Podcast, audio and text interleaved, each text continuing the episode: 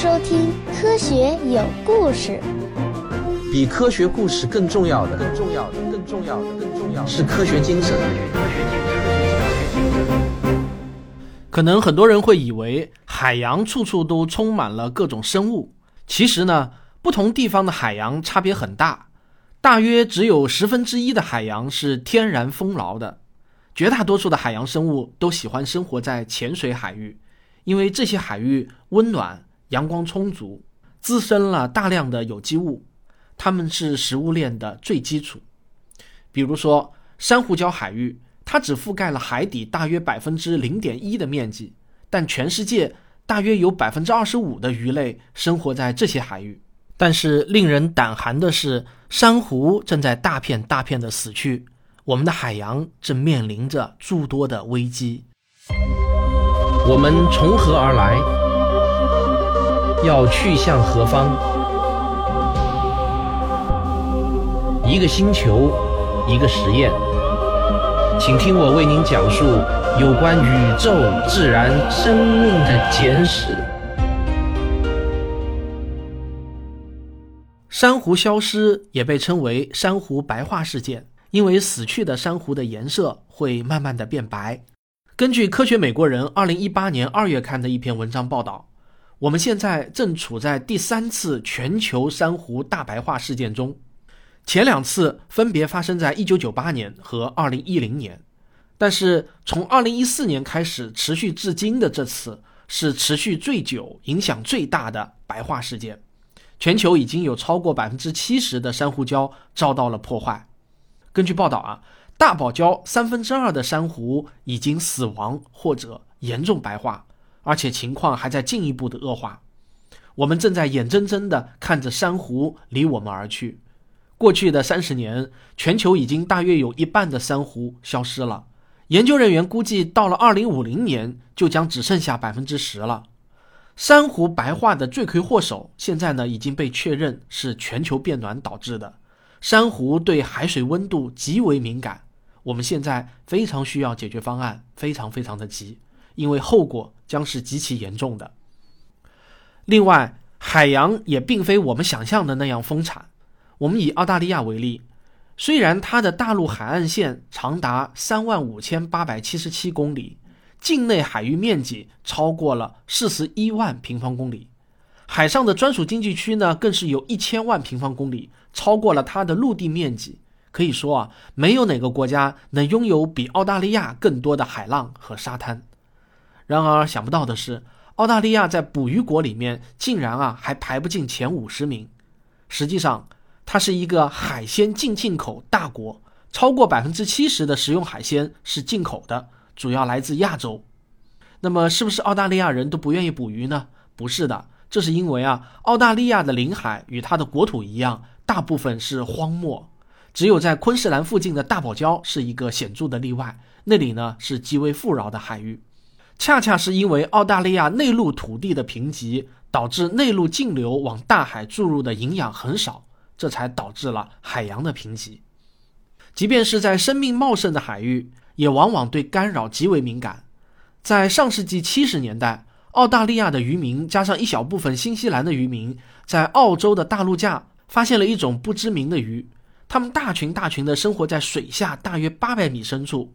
这种鱼啊，叫做尊连奇龟，味道非常的鲜美，而且数量庞大。于是呢，渔民们迫不及待地开始捕捞。一年要捞上四万吨。接着，海洋生物学家发现了一些令人惊讶的事情：这种鲑鱼的寿命超长，而且啊，成长极其缓慢，有些甚至能达到一百五十岁。说不定你吃过的哪条鱼就出生在维多利亚女王时期。正是因为他们生活的海域是那么的贫瘠，所以啊，为了适应环境，他们选择了慢悠悠的生活方式。有些鱼一生只产一次卵。显然，这样的种群是经不起干扰的。遗憾的是，等我们认识到这一切的时候，它们的数量已经急剧的减少了。即使是我们精心的管控，如果还能恢复的话，那也是几十年后的事情了。然而，在别的一些地方，对海洋的滥用却绝不是粗心导致的，而是肆意的妄为。许多的渔民为鲨鱼切鳍，就是把它们的鳍割下来后再扔回海里。任凭它们悲惨的死去。至于为什么要这么做，我想大家都知道，为了吃鱼翅嘛。根据澳大利亚特别播报网 SBS 的信息说明一下，这个 SBS 呢相当于美国的 NPR，信息呢基本是可信的。二零一四年，全球的鱼翅贸易总额达到了四到五点五亿美元，被非法捕捞的鲨鱼数量在两千六百到七千三百万头之间。因为鲨鱼捕捞在很多国家都是非法的，所以统计数字呢可能会有出入。目前，鱼翅是最昂贵的海鲜产品之一，通常每公斤的零售价可以达到四百美元，而鱼翅干的价格可以达到每公斤七百美元。在美国的唐人街，一碗鱼翅汤的价格平均呢大约是六十五美元左右。在上海的高档海鲜餐厅，一碗大排翅的价格在五百到八百元，当然也有几千上万一碗的极品啊。鲨鱼越大，那么鱼翅的价格就越高。与鱼翅的一两值千金相比啊，鲨鱼肉的价格那就低得可怜了，只有每公斤零点八美元。所以呢，渔民们捕到鲨鱼后，总是把鲨鱼的鳍切下来，然后把鲨鱼扔回海里。全球的鱼翅交易直接导致了世界范围内鲨鱼种群的减少，而且全球的鲨鱼市场大多不受监管。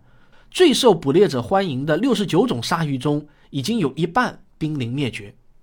根据专业海事信息资料库劳埃德的数据显示，二零零七年运营的工业捕鱼船大约有两万三千艘，再加上两百多万艘小型的渔船，有些拖网船啊，大的像一艘巡洋舰，带在后面的拖网大的足以网住十几架大型客机。而有些渔船甚至利用侦察机在空中锁定鱼群的位置。根据估计，每一网下去，大约会有四分之一的鱼属于无益之物，也就是啊那些不需要运上岸的鱼，要么是因为太小，要么是因为鱼种不对或者季节不合。有一位观察员对《经济学人》杂志说：“我们依旧处在黑暗的蒙昧年代，我们只是把网一撒，然后啊再看看能捞上点什么。”每年大约有两千两百万吨这样无意捕捞的鱼被倒回海中去，只不过绝大部分都是以尸体的形式。根据报道，每收获一公斤的虾，就会有大约四公斤的鱼或者其他海洋生物遭受灭顶之灾。北半球大部分的海床每年都要被拖网彻底侵袭七次，没有什么生态系统能够抵抗如此强度的干扰。多数人估计。北半球海洋中至少三分之二的物种处于过度捕捞的状态，其他地方的情况也好不到哪儿去。在新英格兰近海，原先大比目鱼多到什么程度呢？一艘渔船啊，每天可以捕捞九千多公斤，但是今天已经捞不到多少了。而且大比目鱼在美国的北海岸几乎绝迹了。不过，没有什么鱼的命运比鳕鱼更惨。在十五世纪末，探险家卡伯特发现。在北美的东部沙洲中，鳕鱼的数量多得难以置信。沙洲不是沙子啊，是一种潜水海域。像鳕鱼这样的在水底觅食的鱼类，最喜欢生活在沙洲中。卡伯特在报告中惊叹说：“鳕鱼的数量啊是如此之多，简直可以用篮子直接捞。有的沙洲面积很大，马赛诸塞州近海的乔治亚沙洲的面积就超过了它比邻的那个州。”而纽芬兰近海的大沙洲面积更大，几个世纪以来，那里的鳕鱼一直是密密麻麻的。人们总觉得这些鱼是取之不竭的。当然，事情并不如人们以为的那样。在北大西洋产卵的鳕鱼，估计数量就已经减少到了一百六十万吨。三十年后的一九九零年，这个数字估计只剩下了两万两千吨。二零零六年，美国《时代》杂志也关注了鳕鱼的命运。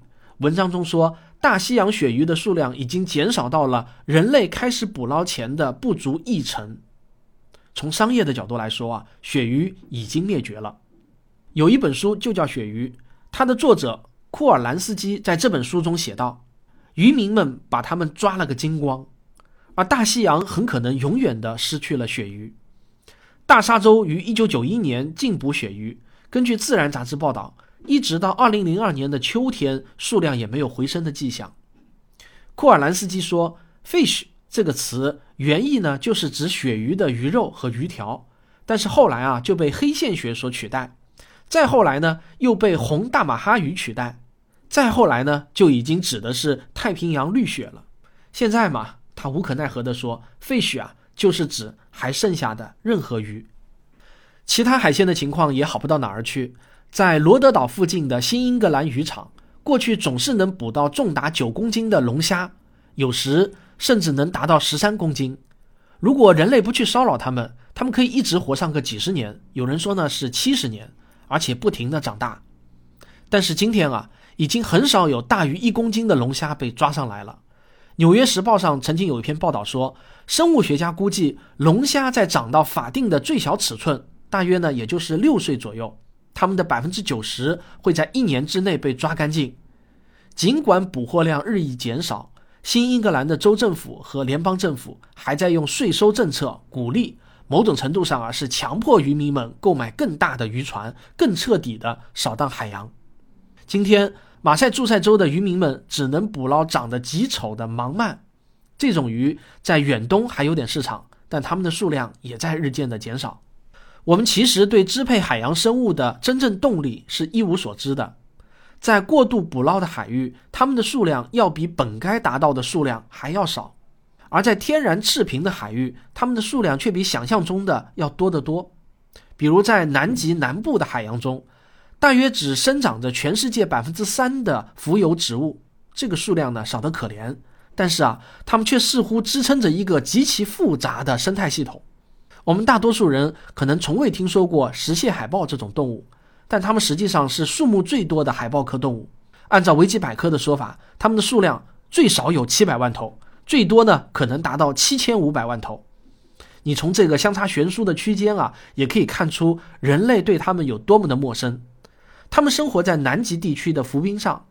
此外，还有六十多万头韦德氏海豹。至少二十万只帝企鹅，以及大约四百万只阿德利企鹅，很难想象食物链是怎么平衡的。可是呢，却运转良好。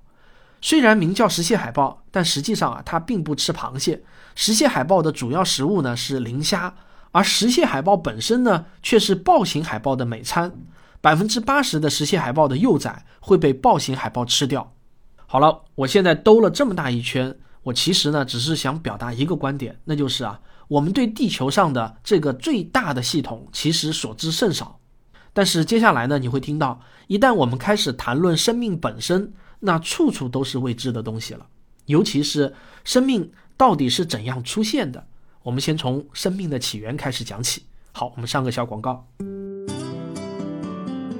我是科学视频化的主播吴京平，我是科学有故事的主播汪杰。这是一堂为期半年的科普经典解读课，跟着我们打开看待世界的全新视角。毁了你们三观，我们可不负责啊！科普经典解读课已经开始正常更新，请到喜马拉雅 FM 上搜索即可。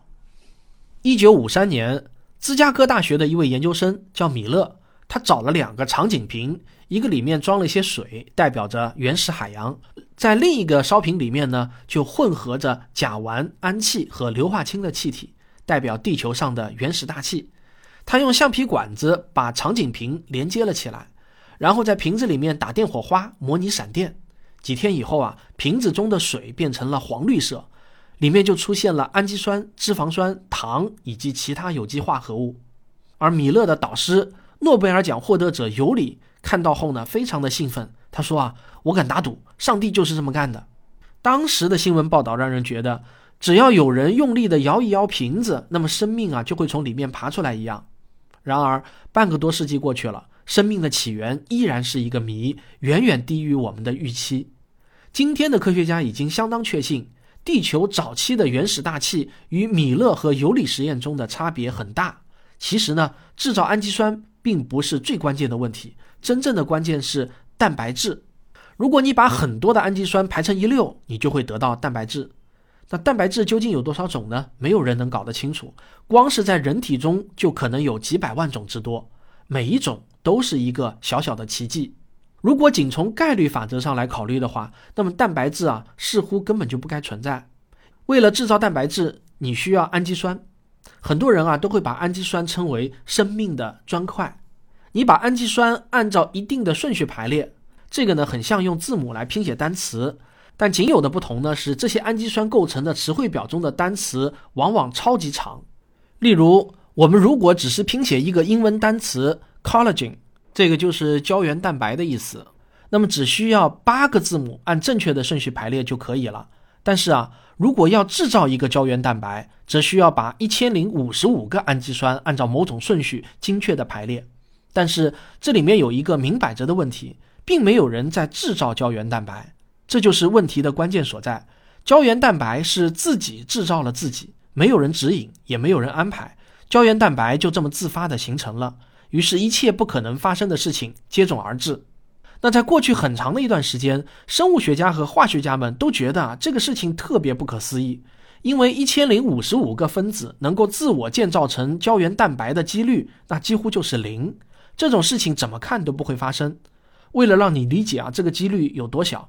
我给你打个比方，现在呢，你想象有一台老虎机，但是把它的宽度加长到二十七米，然后把通常只有三到四个的转轮替换为一千零五十五个，每个转轮又装上二十个不同的图形符号，每一个图形表示一种氨基酸。现在啊，想象一下，你要转多久才能把一千零五十五个图形排列成一个特定的顺序呢？实际上，你永远都做不到。即使你把转轮的数量减少到两百个，这也是最典型的蛋白质所包含的氨基酸种类。那么这两百个图形排列成某个特定顺序的概率是多少呢？十的二百六十次方分之一。而一后面二百六十个零，这个数字啊，比宇宙中包含的所有原子的数目还要多得多得多得多。但是这种想法的问题在于呢？他们把蛋白质当成了是直接出现的，而没有意识到蛋白质也是从更简单的化合物一点一点的演化出来的。但不管怎么说呢，蛋白质的结构都是极为复杂的。比如一个血红蛋白，虽然只有一百四十六个氨基酸的长度，这在蛋白质家族中它只能算是一个矮个儿。但即便这样啊，它也包含了十的一百九十次方种可能的组合。这也是为什么剑桥大学的化学家佩鲁兹用了整整二十三年，差不多是他整个职业生涯来解码血红蛋白。如果说生命是从蛋白质开始出发的，那么想要通过随机事件来生成哪怕是一个最普通的蛋白质分子，也是不可能的。有一个经常被人们提到的比喻，说生命的出现啊，就像一阵旋风刮过垃圾场，然后留下了一架组装完好的大型客机一样。这个比喻呢，最早是出自天文学家霍伊尔，但这个比喻显然也留给了普通人对生命诞生的误解。虽然我们还未能解开生命起源之谜，但我们至少已经知道它出现的概率不是这个比喻中说的那么小。甚至有些科学家认为，只要具备最基本的生命环境，那么生命出现的概率就是百分之一百。但是我们必须承认，一直到今天，这依然还是一个未解之谜。下面我们继续讨论几十万，很可能是几百万种的蛋白质，它们每一种都是独一无二的，而且我们知道，这每一种蛋白质都关系到人类的健康和幸福。蛋白质要能起到作用，除了要能把氨基酸按照正确的顺序组装起来之外，还得学会一种化学打折的本领，也就是把自己折叠成某种特定的形状。然而，即使拥有了这一切完成复杂结构的本领，如果蛋白质不能大量的生产自己，那对生命也毫无价值。蛋白质确实也没有复制自己的本事。要完成这点啊，还需要另外一种叫 DNA 的东西。DNA 就是复制专家，它能在几秒钟之内把自己复制一份，但除此之外，它啥也不会干。在过去啊，生物界一直存在一个悖论，那就是如果没有 DNA，就没有蛋白质；但是没有蛋白质，也就不可能有 DNA。他们似乎啊是为了互相支持对方而同时诞生的。那么，类似于 DNA 和蛋白质谁先谁后的问题，早期的研究者还有其他的困惑。例如，没有细胞，所有的物质也不过就是一些有趣的化学物质。但是如果没有这些化学物质，细胞也就失去了存在的意义。所以呢，戴维斯为此发出这样的疑问：假如每样东西都是依赖另外的东西而存在的？那么这些由分子构成的社会最初又是如何诞生的呢？打个比方来说呢，这就好像啊，你在厨房中的所有食材不知怎么的就自发的组合起来了，自己把自己烤成了蛋糕。不仅如此啊，他们还会自我分裂，生产出更多的蛋糕，这就很像是一个奇迹。但是后来呢，我们就又发现了 RNA，而且 RNA 下面呢还继续可以分出很多小类。现在的生物学家已经认识到，RNA 比 DNA 诞生的更早，DNA 的蛋白质都是 RNA 演化的产物。所以呢，这个悖论也就被自然消解了。但是啊，这也仅仅是解决了从一到二的问题，从零到一的问题依然没有解决。现在我请你假想一下，你取了构成一个人的所有原材料，碳氢氧氮磷等等，然后啊，把它们放入一个容器之中，加上一点水，用力的摇一摇，如果里面爬出一个完整的人来，那当然会令人无比震惊。其实呢，这基本上就是霍伊尔和其他一些人，包括特创论的支持者所认为的蛋白质的一次性形成模式。这怎么可能呢？道金斯在《盲眼钟表账》一书中就写道：一定存在某种日积月累的选择过程，允许氨基酸聚集成团。两三个氨基酸因为某种简单的目的连接在一起，随着时间的推移，这些简单的结构又偶然撞在了一起。因此呢，又发现了一些更多的进步，蛋白质就在这样的进步中逐渐形成了。与生命相关的化学反应实际上是普遍存在的，可能我们离实验室中创造生命还差得很远，就像米勒和尤里那样搞搞。但是啊，宇宙却已经把这件事情干得足够多了。在自然界中，大量的分子聚在一起形成长链，我们称为聚合物。糖类也经常会聚合在一起形成淀粉。晶体可以做很多类似于生命干的事情，自我复制，对环境的刺激做出反应，形成复杂的图案等等。当然，晶体不会成为生命，但它们却一再地向我们展示复杂结构的自然自发形成是完全可信的自然事件。在宇宙中，或许没有很多的生命，但是呢，却不会缺少有序的自我聚合。从对称的雪花到土星的光环，都是这样。正因为大自然表现出了那种热爱聚合的强烈愿望，有些科学家认为生命的出现远比我们以为的更加不可避免。用比利时的诺贝尔生理化学奖得主迪夫的话来说，只要条件合适，物质一定就会产生某种趋向。迪夫认为，这种合适的条件在每一个星系中都能发生一百万次。好了，科学有故事，咱们下期接着聊生命的起源。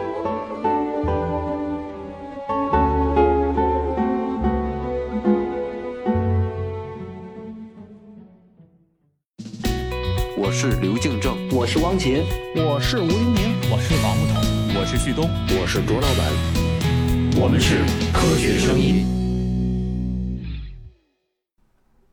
呃，经常会有听众给我留言或者是发私信呢，说想要得到呃我这个节目的文字稿。我在这里统一说一下啊，本节目的文字稿呢，其实啊都可以在我的微信公众号，就是“科学有故事”的微信公众号中找到。每一次音频节目发出来之后呢，我都会第一时间在微信公号中把这期节目的文字稿也同期发出来，便于大家转发传播。